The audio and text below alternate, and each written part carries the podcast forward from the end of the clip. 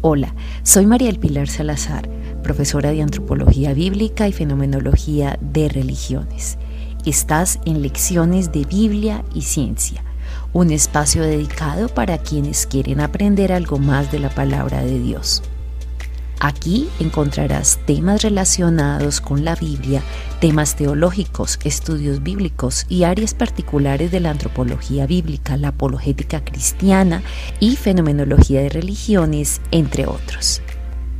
Así que si eres un seguidor del Maestro de Maestro Jesucristo y si te gusta este material y colma tus expectativas, te invito a que no dejes de seguir este sitio y compártelo con otras personas que tú consideres que puedan ser bendecidas por estas lecciones de Biblia y ciencia.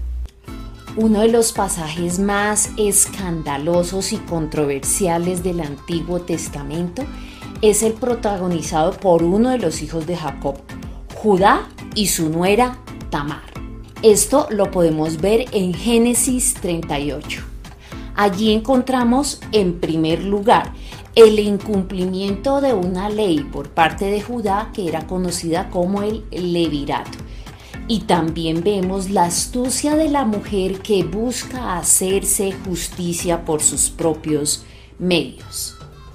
Serían muchos los elementos que podríamos analizar de esta compleja situación, pero el día de hoy nos vamos a centrar específicamente en los tres objetos que estuvo dispuesto a dejar Judá al encubrir su pecado. De este modo, bienvenidos a esta nueva lección de lecciones de Biblia y ciencia, sello, cordón y báculo, todo por nada, un mal negocio.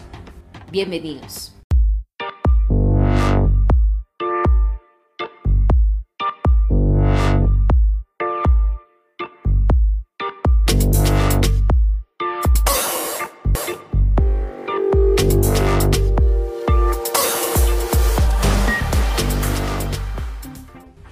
Aquí lo que vemos es que por ocultar un pecado, lo primero que deja Judá es el sello.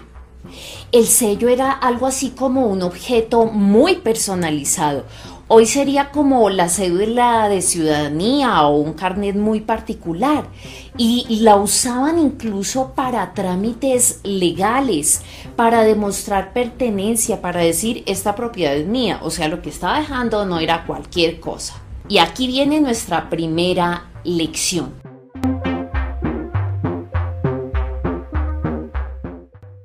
Entonces lo que vemos es que aquí Judá está poniendo en riesgo su identidad. Y al ponerla en riesgo, precisamente nos revela cómo con el pecado estamos quitando parte de esa identidad en nosotros y le estamos entregando poder al pecado y al enemigo. El pecado nos quita gran parte de la imagen de lo que somos, nos vuelve de otro modo, nos cambia. Es como si dejara uno sus propiedades en manos de otro o le entregara las escrituras sin que ni más. Eso pasa con el pecado. 2. El segundo objeto que dejó Judá fue un cordón o cinturón. Pero ¿cómo se usaba en esa época? Pues se usaba para sostener nada más ni nada menos que la espada. No era un elemento decorativo. Esta pieza le permitía en alguna medida a las personas caminar con cierta libertad, pero en el momento en que se necesitaba lo usaban. Entonces era un elemento que era indispensable tanto para la guerra como para el trabajo. Y aquí extraemos nuestra segunda lección.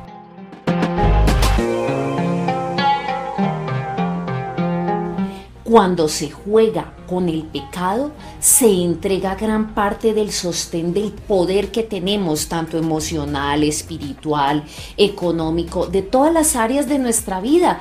Y lo que hace es que perdemos libertad, porque, ¿recuerdan? El cordón permitía andar con libertad.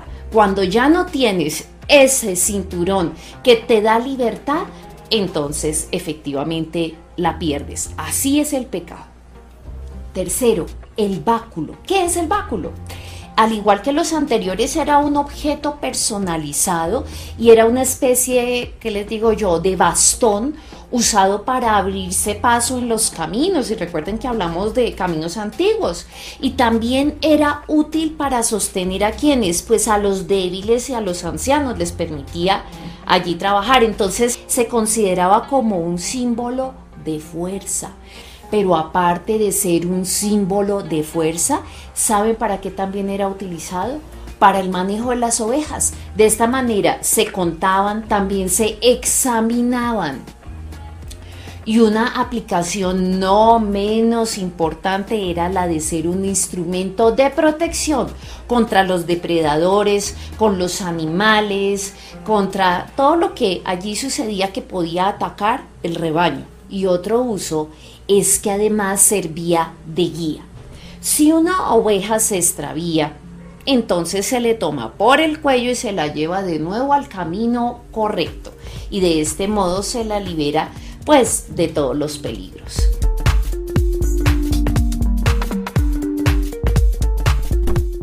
Lección número 3. El pecado nos roba autoridad perdemos discernimiento espiritual y nos deja expuestos y en posición de peligro. Podemos perdernos y quedar presos en él.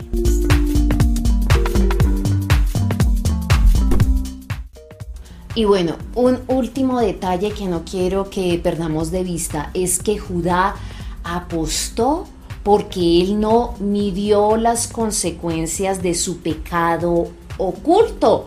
No pensó que se iba a publicar por las calles. Entonces aquí tenemos nuestra aplicación y lección final. ¿Tienes algún pecado oculto?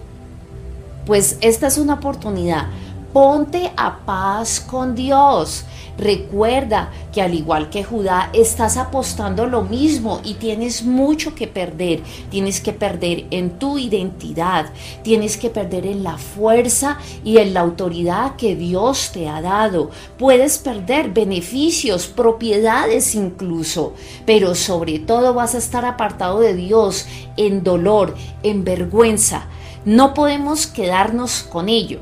A veces le tememos mucho a los pecados que pues de pronto dice uno, ah, son evidentes y entonces nos guardamos o nos escandalizamos. Pero aquí la enseñanza que nos muestra es que nada queda oculto. Todo en algún momento puede salir a la luz. Entonces tenemos que ponernos a cuentas con el Señor, porque puede que se agote su misericordia y Él diga, no más voy a sacar todo esto a la luz. Entonces, aprovechemos la oportunidad de seguir creciendo como creyentes. Cada uno de nosotros tenemos que trabajar todos los días en un área particular, pero recordemos esto, que cada vez que pecamos estamos perdiendo algo, algo de nosotros, algún objeto particular. No le demos esa ventaja al enemigo. Ah, y una cosa muy importante, no olvides suscribirte y activar la campana de notificaciones. Dios te bendiga.